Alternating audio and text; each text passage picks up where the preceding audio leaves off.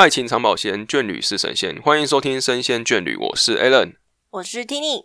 每周四六点半准时上架。喜欢我们节目，欢迎订阅、分享、留言或五星评论支持我们哦。今天我们邀请到来自银行的行员来到现场，跟我们聊聊这个银行界的黑暗跟光明的一面。我们欢迎叔叔，大家好，我是叔叔。耶！哇呼！哇呼！钱来了，钱来了！耶！好，重金礼聘哈，不然银行行员是很少会上节目的。哎，没错没错，我们比较保守一点，真的蛮保守的。他今天是冒着他的那个职业的生涯的危机过来，就对了。对对对，所以今天会讲的比较委婉委婉一点。对，好，那就开始吧。我们不能透露他是在哪一间银行上班的，没错。但他可以跟我们聊的是，你如何成为一个银行行员，是要先做什么样的事情才可以成为银行行员呢？首先要先读书，要呃要考试。我们我们银行是要考试，呃，有一些民营银行是不用考试的，就是透过面试的方式就可以进去。可是我们银行是要考试，那一定要面试财经相关的科系才可以去考银行吗？不会啊，呃，我们也有同事是其他像是资讯类或者是语言类的同事，他们就是自己读读书，因为其实他。银行啊，它考试它的考古题，你就是多做考古题，而且它其实考试除了会计，其他大部分都是记忆类，就是你要背的比较仔细的学科啦。所以你就是多做考古题，然后有读书的话，我觉得其实呃非本科系的人其实也是可以考进银行的。那考银行的话，是一次考试就可以考很多间吗？像大学分发那样子，还是一间考完要换另外一间这样？其实他现在考试的方式跟我当初入行的时候考试有点不一样。他就是呃，每一家银行，他因为离职的人数不一定嘛，所以他会就是大概呃，应要怎么说？就是他会累积到一定的人数之后，他就会开放报名考试。所以每一间银行时间是不一样。譬如今天合作金库开放了报名，他就会有简章啊，上面就会有时辰，还有他。要招考的类别跟人数，然后你就是想要考试的话，你就可以去报名。但是因为其实，在疫情来之前，呃，银行考试它都会有很多次，像是华南啊，他们就是招考大概都有三四次招考，所以你一年之内其实你是可以一直去报名的。但是现在它考试的方式有所改变，它还是会有这样子简章的方式，但是它最近有多一个叫做金融机测。就是嗯，你你每个人都可以去报名，这个是金研院金融研训院他举办的考试，就有点像是考机测一样。他说有会计啊、票据学这一些等等的，你去考试还会给你分级，他不会给你给你一个很明确的分数，他就是 A。B 还是什么的，因为我我自己没有考过，然后就用这个分级，然后等到现在，譬如合作金库，它要开放招考，它会有笔试，他们自己笔试的名额也会有金融机测名额，然后它的名额就是说什么，你会计一定要 A，然后票据要 A，这样你才可以来参加我们的面试，它就是直接跳过笔试进入面试的部分。哦，所以变成有两种方式都可以考，那你可以选自己比较。熟悉的方式哦，我不一定要参加笔试，我可以去你刚刚讲的那个机构的考试。对，但是首先你那个机构考试你要考得好，就是你报名才会比较有利，因为可能别人都考得比你还要好，而且他甚至会说，你如果某一科没有达到的话，你可能就不可以去报名啦。就是你还是参加直接笔试的这种比较好。那银行它是有分说，呃，因为我知道关谷的银行它好像比较热门，就像我们。那个那叫什么？公家机关？对对对，是比较热门的，所以名次会不会比较少？不一定呢。其实就是要看他，因为前阵子刚好是退休潮，所以其实每一家银行、公股银行它空缺的都很多。然后到现在也有所谓的，就是他们为了配合转型吧，所以有需要一些资讯人员，或者是会第二语言、第三外语的那一种人才，所以他也会有。比较多的名额，嗯嗯，所以好，我现在考试，我如果通过第一趴了，那我接下来还需要面试吗？还是我只要分数有到，我就可以进去了？呃，还需要面试。他他如果今天有一千个人来报名的话，他会取一个，就是如果他最后要录取二十个人，他就会去面试二十乘以几倍，好像是三倍还是四倍，他就会叫这些人来面试。所以你如果一千个人来考，你最后可能只有大概六十几个人可以进入面上。面试了之后，可能录取的就二十几个。而且有时候面试，如果你呃面试官觉得你不够优秀的话，可能也不会，就算分数到也不会让你过就对了，对，就是不足额录取的意思。哦，还有这种哦，很严苛呢哦。对对，有一些有一些银行会这样，然后有一些它银行是会有候补的，有一些是呃不是候补，就是叫备取，然后有一些银行是没有备取，就是依照每一家银行它的那个简章去规定。那你们的面试会像一般公司好像这样一对一的面试，然后问你人生经历啊、自我介绍什么之类的吗？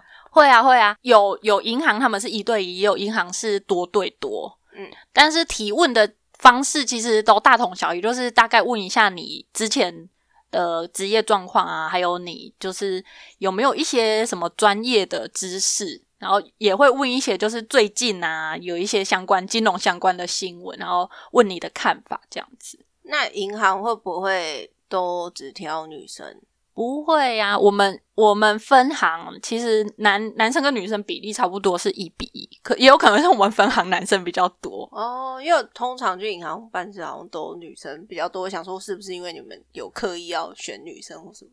不行啊，这样子就会有那个职场性别歧视。那个性别歧视，对对对。哦，好，你们还是特别重视这一块。好，没错。所以我当好，我面试笔试完了之后，通常大概多久就可以确定我录取？还是每一间不一样？每一间不一样。那有大概的吗？大概哦，我不太知道，因为他就是简章公告的时候，他就会一起公告你最晚什么时候，他就是会公布结果嘛。但是你今天知道我录取了，不。代表你就可以马上报到受训，就是他会再安排看那一个梯次的人录取多少，因为他不可能叫大家都来啊，他也会会分别规划一批几个人，然后也是要等时间的。好，那如果我已经接到了，我录取了，那我之后要干嘛？就可以直接去银行上班了吗？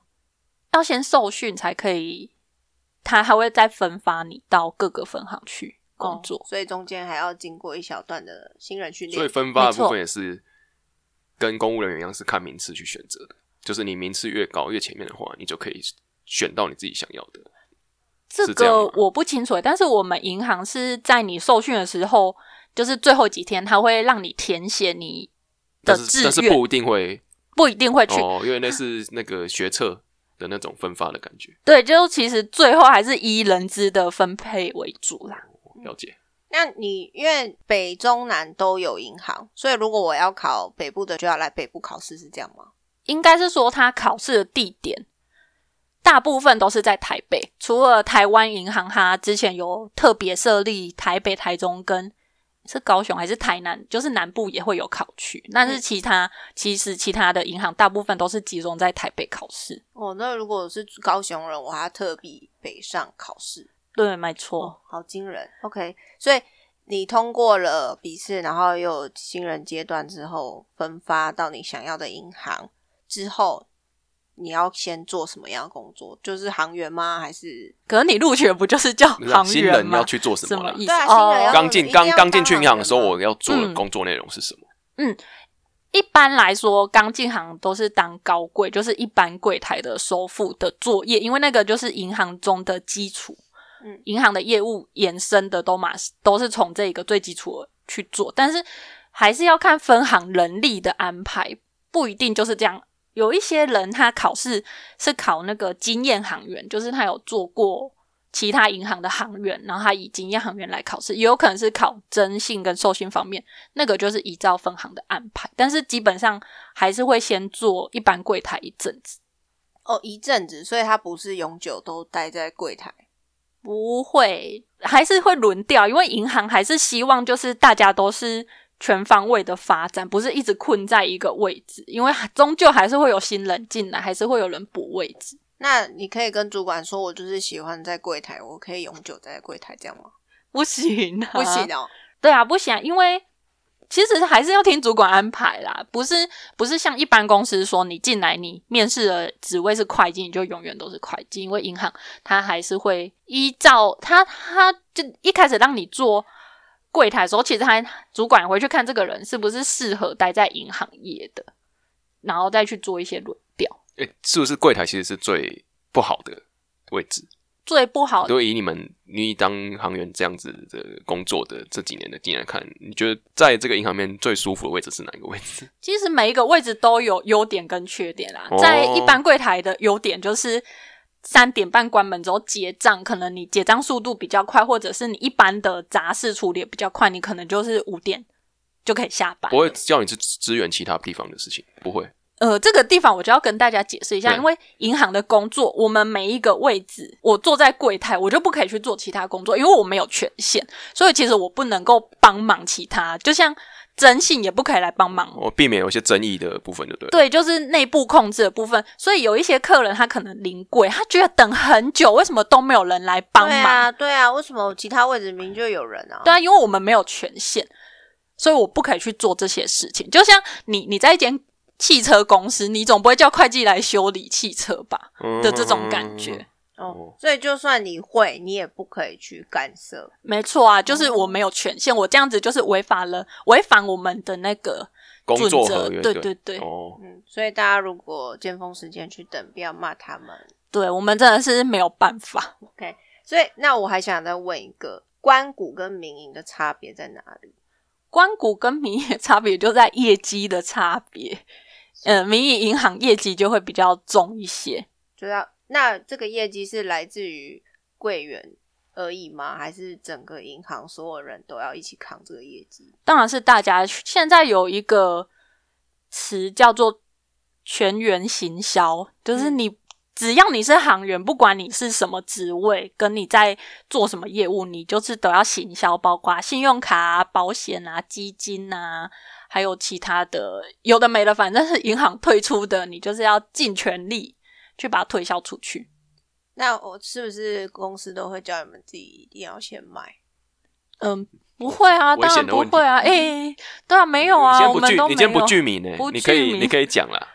当然我们你跟我听说好像要，或者 听说的，梦到对的，梦到的，没有没有，我还是要跟大家澄清一下。当然，我们会先找客户。其实他，譬如他有一档 IPO 下来，基金或者是保险下来，我们就会分配给给每一个同仁嘛。当然是理财的同仁分配的量会比较大，然后其他同仁分配，你就在自己的能力范围去找客人帮你买，或者是你真的觉得不可以让你的业绩是零的话，你自己买的话，其实主管还是希望去找客人，然啊，你自己买其实也没有关系，因为那个毕竟还是理财的商品啊。比如如果你个人想要理财的话，也可以。嗯嗯，但是零的话就是业绩不好，会影响到自己绩效。呃吗？那，OK，好，我们大家都知道了哦，所以他们其实也是蛮有压力。对，没错。那你进到这个银行工作，一开始是先当行员，那之后你会到哪些地方去做不同的职务的尝试啊？大概通常一般的银行一般、嗯一般来说，因为他我刚才有说，就是每一个位置啊，它的权限不一样，他对担任的人也会有其他的要求。像是一般新进人员，我们去高柜，也就是一般柜台之后久了，如果他在这一个高柜啊，他满应该是说他入行只要满一年的话，他就可以去服务台，也就是所谓的矮柜办开户啊，还有其他的这一些事情。所以如果你没有一年的话，你是不可以去担任矮柜的职务。哦，有基本门槛。我以为高贵是什么的缩写，就它只是高跟矮的讲法而已。对，因为哦它它会有高矮的分别，是因为服务台它需要办理的时间会比较长，所以它会有椅子让客人坐着，要写东西嘛，所以它有柜比较矮，就叫矮柜，然后高贵就大家办一办。而且其实高贵它也就是防止人家进来抢钱呐、啊。如果你是矮过，我就直接哦，冲进去就可以抢钱啊。所以你是会先走这个正常的航航员的服务之后，再往那种类似客服的部分嘛，就是矮柜不是服务台的部分嘛？服务台只是它的名字，它不是客服。因为就是哦开户这种会需要比较长时间的，就会哦只是他的名字叫服务台，不哦不是他是客可以可以了解。嗯就一般是高贵矮贵，然后在其他就是比较深一点，就是增寿性啊，像是销金法金这样子，还有外汇。但哎、其实我觉得这个还蛮不错的。如果是喜欢变换自己工作内容的人，很适合，因为你每隔一段时间，你就会碰出不同的工作内容，还蛮新鲜的。嗯，对，但是其实 每一个位置就会有不一样要注意的事情，它会有其他的规范，就是你要去熟读那些准则跟细则，还有公文，所以会是洗头会比较难，但是你做久就会比较顺。那你们会要求进去银行之后需要考什么证照之类的吗？有啊，我们银行有要求试用期满之前一定要有四张证照，那如果你没有四张证照的话，就试用期就会不通过。那你会建议还没有考到银行的人先去考证照吗？嗯，如果这些证照都是每个行员必须的东西，我觉得要看那一间银行的试用期有多长，因为有一些银行试用期比较长，所以我安排每个月考的话，我四张可以拿到。但是有一些银行试用期可能比较短，嗯，或者是他要求证照比较多，他可能没有时间。就是可以这么安排，因为其实他考试也不是每个月都有，或者是你每一次都可以报名到的。所以我觉得我那时候是先专心的准备银行考试，然后等我考上了之后才去考证照。所以他给你的试用期会是帮你算好，说你一定就是，比如说我给你这个时间内，如果你这一次没考过，就会被刷掉的程度，还是说会让你有两三次机会？因为你说不是不一定每个月都会有这种证照考试嘛，所以要认真读书。所以是就是只有一次机会就对了，没有办法有第二次机会。因为我没有听过别人试用期没有考过之后的事情，所以我不太清楚。OK OK，嗯，OK，所以大家还是要，就算通过了，还是有别的考验在这样子。对。但是我当初有去面试的时候，那个主考官就有特别提到说，你都没有考过任何的金融证照，他们是建议想要进入银行业的人也可以先考一些金融证照，嗯嗯，是这样子。原来如此，所以就如果有时间的话，当然可以先读书了。好好好，谢谢我们的专业行业建议。那我想问说，你毕竟也是工作一段时间了嘛？你觉得在银行里面遇到比较辛苦的地方是？比较辛苦的地方，就是像刚才说的、啊，我们在呃高贵的时候，可能人真的很多，或者是工作真的太多了。因为有一些公司，他们请会计来一次办事情，不是说什么三五分钟就可以解决，就是比较大量的，可能有呃散客，就是一般的自己要来领钱啊，或者是什么他们来办的时候，就会觉得为什么你们速度这么慢？但其实我们那个就是正常交易，就是会这么久，因为我们还要刷刷存折啊，或者是列印交易单，这一些都会比较久。我之前有曾经去民银行的时候，我看过那个民众对柜台骂三字经的。我觉得那个其实就是你来银行就不要怕浪费时间，因为银行本来就是一个业务比较繁琐的事情，而且现在政府啊，他们对资金的这一种方面就会控管的比较严格，所以我们现在开户啊就要多填很多表格，而且你来领钱的时候，如果你是年龄比较大长者的话，我们就都会问你说你领钱要做什么用啊防？诈骗这样？对对对啊，有一些人就会说这我的钱，你管那么多干嘛？嗯但但是我们其实也不想问啊，因为我们知道会被骂，但是我还是要问啊，因为我就是要关怀你，我们至少要做出来。可是我们就是会被骂，所以大家不要骂我。因为你不做的话，出事情就会怪你了，对不对？对，没错。而且有一些，其实现在诈骗集团他们也知道银行会问这些问题，他也会教那个人回、哦，怎么回？答这样子？对对对，哦，嗯，所以有够仔细的行员就会机警的发现，但是有一些人，其实你刻意隐瞒，我们真的就没有办法去证实。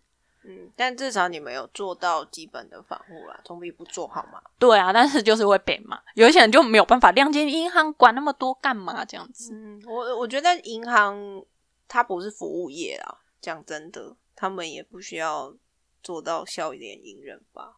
你们有这样被要求吗？当然要啊，就是因为我有时候去银行，银行行员都脸很臭啊，是就哦，爱理不理这样子。我想说，哦，所以应该也是算，也不能说算服务费，但是服务是重要的地方它不是服务业，但是服务是重点。因为其实银行行员他就是代表着这个银行的门面，对，所以他其实就是要让大众对我们企业形象觉得是好的。我觉得就是基本上就是客气，然后也不用说什么笑脸迎人啊，就是有礼貌客气，让那个客人觉得舒服啦。对，就是不会让啦他觉得我等那么久，然后你脸还超臭，我一定要哦客诉对对对你，就是要有点换位思考。对我为什么会这样讲？是因为我觉得民营银行跟光谷银行的态度都差很多。所以你是去哪里受了委屈吗？嗯，我也不是说他们凶我是怎么样，但是我觉得应该说积极度，对不对？反应差很多。嗯，那个就是，如果你是去民营银行，就是站起来说：“请问今天要为贵宾做什么服务呢？” 诸如此类的。你不要提高那个。这样在听的，如果有这个行员的话，就提高。我们哪有做那种程度？你这样讲太夸张了。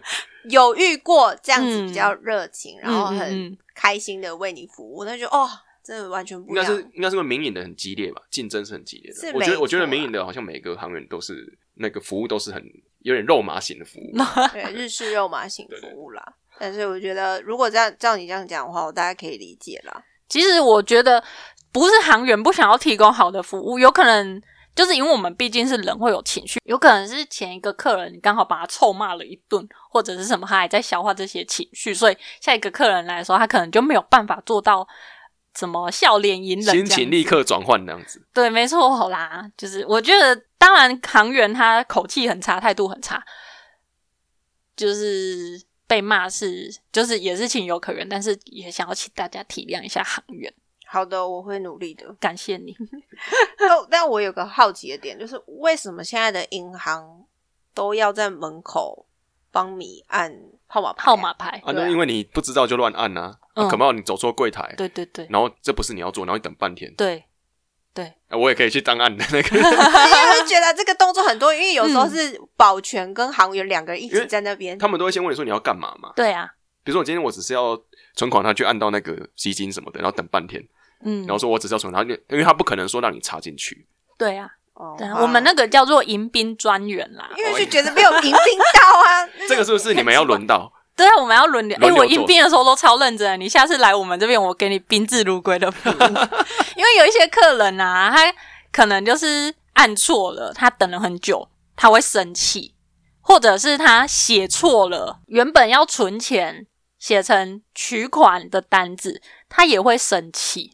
所以，如果客人来，我们就先问他要做什么。他如果说要存钱，我们就说：“那你有写好存款单的吗？”啊，如果没有写，我们就会说：“那你要写什么单子？”避免客诉的产生啦，其实是这样。哦，是这么贴心的一个小举动。对，而且我们其实会有所谓的神秘客，他会就是银行委外的单位，他会来我们这边，就是看看各家分行的有没有做好这一些工作啊，这样子。哦，还有这种的哦、诶、那个是评分项目、诶，有考核这个东西是是越来越开始越来越注重，以前是还好。对。我之前有对客户的，遇到同业啊，他说他们银行甚至是 A 分行的人会伪装成一般客人去 B 分行评分，然后 B 分行也会去其他分行。哎、可是这个不会有狭带恩怨吗？这样很有失公允。没有啊，他他就是两边都有啊，你你弄我就弄回去这样子啊，把你写的不好，你也把我写不好啊，两反正两个都没有参考性啊，我我是不知道会不会有哇这样这么腹黑啊？我我是不知道会不会有啦，只是因为其实一般航员跟联航的关系应该都是算良好的啦，不会说刻意的什么，因为我们平常跟联航往来一定是有求于人家、嗯才会跟他往来，所以我觉得应该不至于有什么恩怨。哦，好吧，那除了这个，你还觉得辛苦的地方是哪里？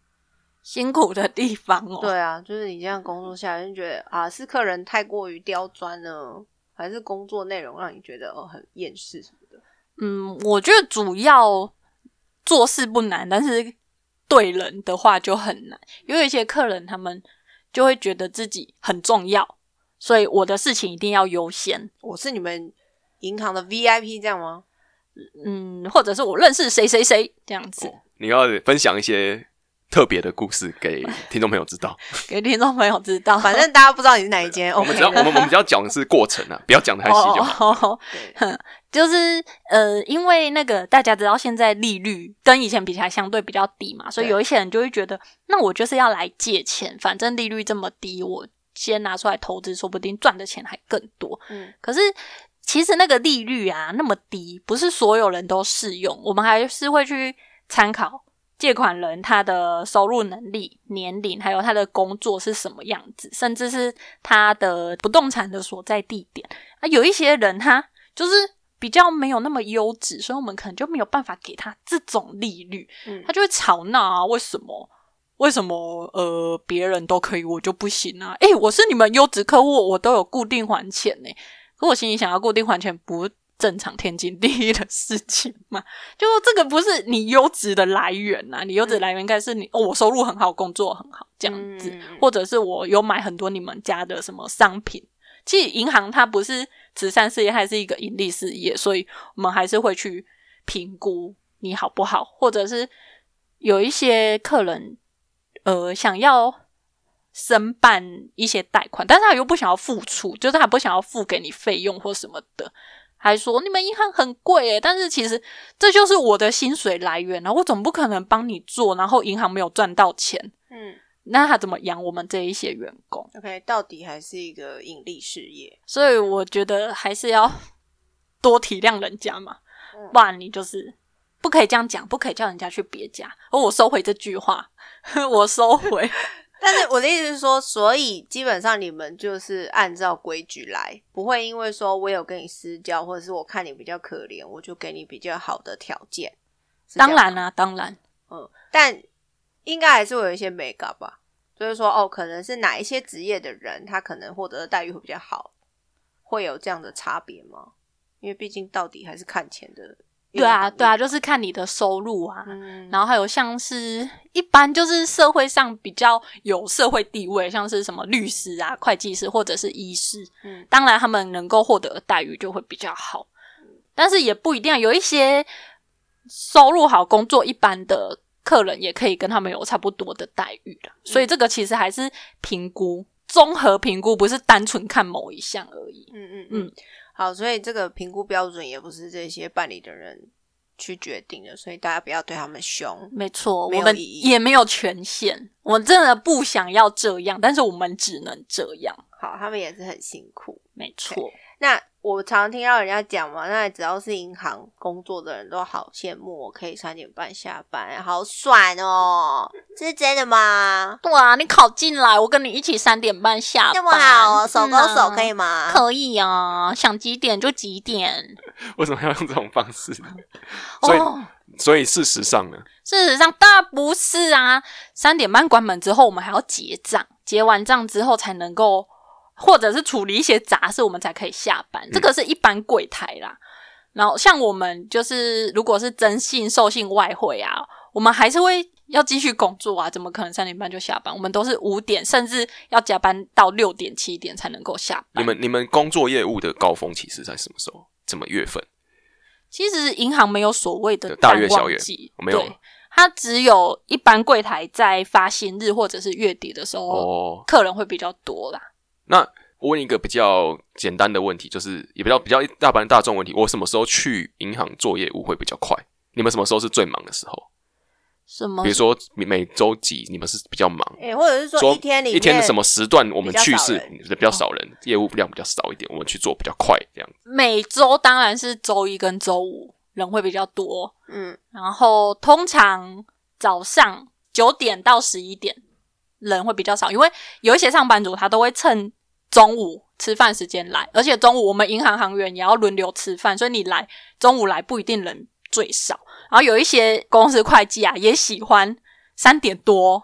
或者是快要三点才来，所以我们三点半就关门了嘛，所以有时候那时候也会塞车。而且其实我们接近三点半时间，已经开始有一些像是票据啊或者是什么要出去，我们也会比较忙一些。所以好像没什么冷门时间呢、就所以来银行不要怕浪费时间，OK OK，你准备一个充裕的时间来银行，并不是说我们一定会用满你全部的时间，只是就是不要你很你要心急，你然后让要你要额外抓 U B 的时间啊，对对对，没错，不要抓太紧，这样子。嘿，没错，好，所以大家如果要去银行办事，都要预留比较久时间，然后也不要因为要等很久就对人家生气。对，而且有时候是客人的关系造成这个时间这么久，譬如他很久没有刷存折，他一次刷了四五本，你要等的时间就很久，或者是有一些人他会忘记自己的取款密码，嗯我们会引导他到服务台那边去变更，之后再回来我们一般柜台领钱或者是存，就是领钱或者是汇款嘛，他就会觉得为什么我来银行都要花这么久的时间？但是请大家务必记得自己的领款密码四位数，一定要记得。哦，我好像好没关系。现在现在这个网络也很方便呐，对啊，网络上自己设定就好。我们觉得，我觉得这个事情比较大部分是一些不不会使用网络的，他会比较想要去不一定诶、我觉得有些人是因为觉得面对面实际亲自去比较快比较安全。也也是有这一些人，嗯哦，哼哼，喜欢钱的味道。对，谁不喜欢呢？还有喜欢跟人家讲话，你知道，把那边当找找一个聊天的对象，对对对，哎、妹妹，今天是你哦。嗯，有有一些认识久的客人就可以真的可以聊天对，天，有些老人很喜欢去银行，也是这样子。没错就，利用像是他喜欢去看医生，只是因为他可以跟医生讲话，有被关心的感觉。哎、这是真的哦，比较小，真的是的，这有点悲哀。好，没关系，这不是我们的重点。不过，我想，我记得你之前有跟我讲过一个故事，是在门口哭的故事。嗯，这是听说啦，有就是呃，其他分行的，你梦到的，对，就是其他分行的同事，就是那一段时间，这压力太大了，而且他自己本身身体也不舒服，所以他每天都很不想上班，真的哦，我现在也是真的都超不想上班的，所以他就是在那个分行的门口啊，就是痛哭了一场之后，才才可以进去上班。就是心理压力大成这样子。嗯，没错，因为有时候你会面对客人给你的压力，还有主管给你的压力，但是你又没有办法做到的时候，你没有办法解决这些事情，就压力太大。但是你每天还是要去面对这些事情。哎、你们上班的时候难道都没有什么小确幸吗？有啊，像我们一般公司小条件就是闻闻钱的味道这样子。不是自己的钱啊！我跟你说，像一般公司行员好了，我们有时候小确幸就是大家一起订个下午茶，嗯然后讲一些屁话，嗯去茶水间或干嘛的。然后你，可是你们如果是柜员的话，嗯就没有办法嘛。那你们有自己的小确幸吗？可以啊，为什么不行？我们有时候也是会订一些小点心，然后或者是关门之后啊，聊聊今天发生什么事情这样子。哦，没有那么痛苦了，讲的是要让人家不要去。很可怜的感觉，好像那个上班，因为你你用的系统应该也不能装嗯赖或什么鬼的，不行，。我们不行。对啊，就很可怜哎。你觉得你的压力来源大是在业绩的压力，还是客人给你的那种情绪压力？我觉得是客人给的压力，因为每个人都会说我很急呀、你快一点。但是我们就是哦，每每一个事情有一个他就是要完成的事项，所以我也它没有办法就对了啦。对，而且有一些案子可能它的权限层级不在分行，我们要送往更高的层级的话，那些人也是有其他事要忙，所以我们如果一直打电话去催的话，他们也是会不耐烦的。而我们只能尽量帮客人赶，但是我们真的没有办法保证什么。哎、可是我很好奇一件事情，就是嗯现在大家都在讲医化，为什么你们还有很多作业手续是没有办法自动化完成，或是系统没有优化吗？我就觉得好像很多事情其实是大家可以自己线上完成的，但你们银行好像比较保守。我觉得不是银行保守，是客人保守。像是有一些客人他发薪可以透过公司用那个网络银行嘛，对啊，那有一些人他就是不愿意啊，他就是要拿到银行去啊。你他来，你只能说，哎，你这个可以用一化啊，但是他不要的话，你还是只能帮他做啊。哦，但是这样子的人是年纪比较大的人吗？还是其实都有？我觉得其实都有啦，有一些年轻人也是会来我们这边，像可是因为呃现在对资金流向控管严格嘛，所以你除非有约定账户，不然你要汇款啊，金额太大的话是没有办法用网络线上自己汇出，一定是要领柜的，所以这个其实也有造成呃一定的人会来银行，像是你今天买房子你要汇款。你也只能来银行啊，你买车或什么的金额比较大的话，就只能来银行。哦，但是其实一般事务已经很少需要到银行了，对不对？嗯，年轻人是啊，像但是有老人喜欢来领一万块或者是存两万块这种事情。就是来这边玩聊聊天这样子。嗯，那你有求个认安心感呐、那你有遇过什么奇葩的客人？我之前有遇过一个客人，他每天哦，每天哦都会来领个一两万块，他就会把那个存存折跟取条拿给柜员，他就会去旁边看报纸，然后柜员柜员叫他来来来点钱，他就点完钱，好继续回去看报纸，然后每天都会来。他有这么多钱可以每天领哦。嗯，可能是我们所在的区域那边住比较多的有钱人，所以他可以这么做。哦对对对对嗯然后重点是很好笑，是他这样来了好几个月哦，突然有一天他不就不来了，然后过了很多天，我就跟我同事说：“诶，那个某某先生好像很久没来。”他就说：“对耶，他不会就是发生什么意外了？很紧张。”结果过两天他又出现，哎、你啊怎么没有关心他一下？因为他脸蛮臭的，所以不太敢跟他他讲像是。他那过程是把钱先放进去，才有办法再过来拿钱出来。这样 哎、有可能、欸，他会把那些钱拿去别的银行存，然 超后好笑，再去。哦，有可能哦，他每天从你们银行领钱出来，然后再拿去 B 银行存。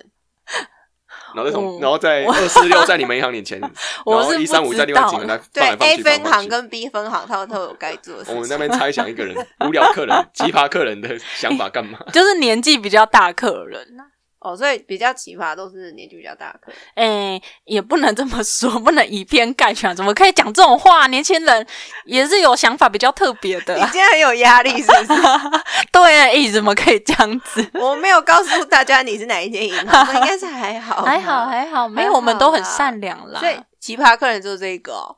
还有一个之前就是呃，这个好像就涉及比较更往上，就是如果客人啊他在我们这边借了房屋贷款的话啊，等他的贷款都清偿完毕了的，他可以申请一个叫做清偿证明，就是可以拿去地震事务所涂销藤本上面的那个他项权利。啊，这一个证明啊，因为它是算是有价证券，它是重要的文件，所以我们都会请本人过来领取，我们不可以邮寄。嗯，或者是你要委托的话，你也要有呃盖章啊、签名、委托书这样子。那时候 去年疫情比较严重的时候，就有一个客人打电话来说他要清场证明，我们同事就跟他说、这个一定要本人来拿，我们不能邮寄。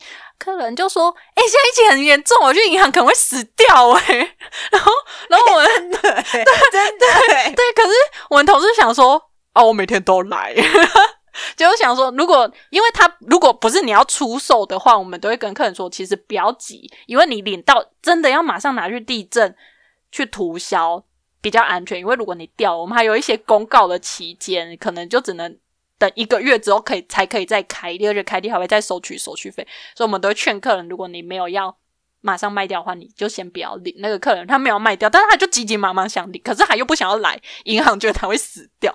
然后过就我们同事跟他说没有办法邮寄，过了几天就全副武装，然后穿雨衣，然后戴口罩、戴护目镜来领取。哎、可是这样子讲起来，你们疫情的时候真的蛮辛苦的。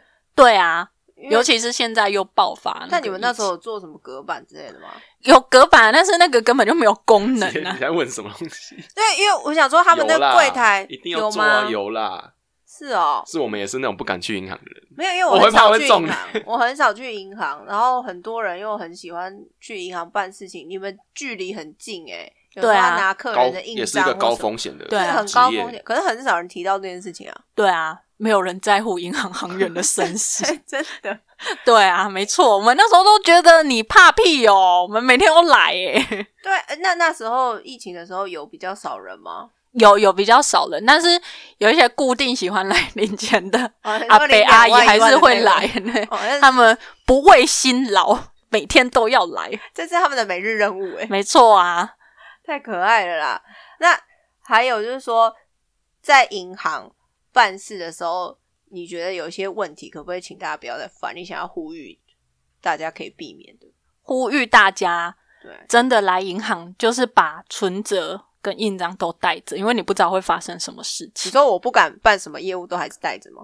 对，因为有一些人呐、他就是来，其实我们只要有支出，要从你的账户支出现金。或者是转账汇款的话，都一定要有存折。有些人就觉得，哦，我就代替关卡来就好了，我带身份证不不行吗对啊，这就我本人账户，为什么不行？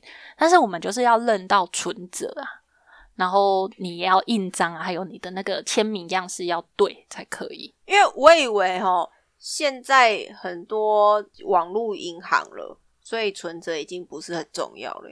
嗯，存折其实它还是很重要，因为存折它就是记录你的这一些明细。嗯，嗯，应该要怎么说啊？就是我们做交易的时候一定要用到存折，所以你不带存折来，我也没有办法帮你做交易。所以存折还是很重要的一个依据。对啊，大家就是把存折一定要带着，好，不要觉得哦，我就是本人，然后就是我的身份证啊，你看一下是我本人。对啊，是我本人，对啊我口罩凸出来给你看、对啊，，超烦的。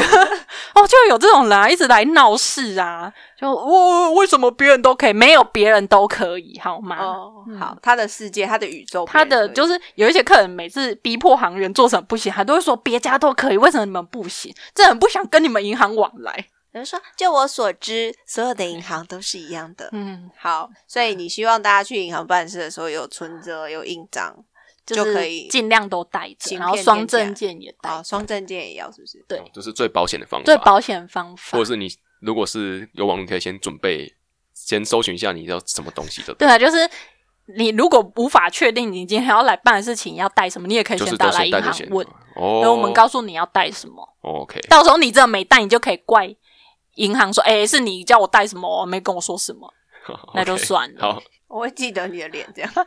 OK，那最后想要问的是，你想要给这些进银行的人什么样的建议什么样的建议嗯哦？不要有玻璃心，啊？什么意思？常常被客人念一念就玻璃心碎了一地。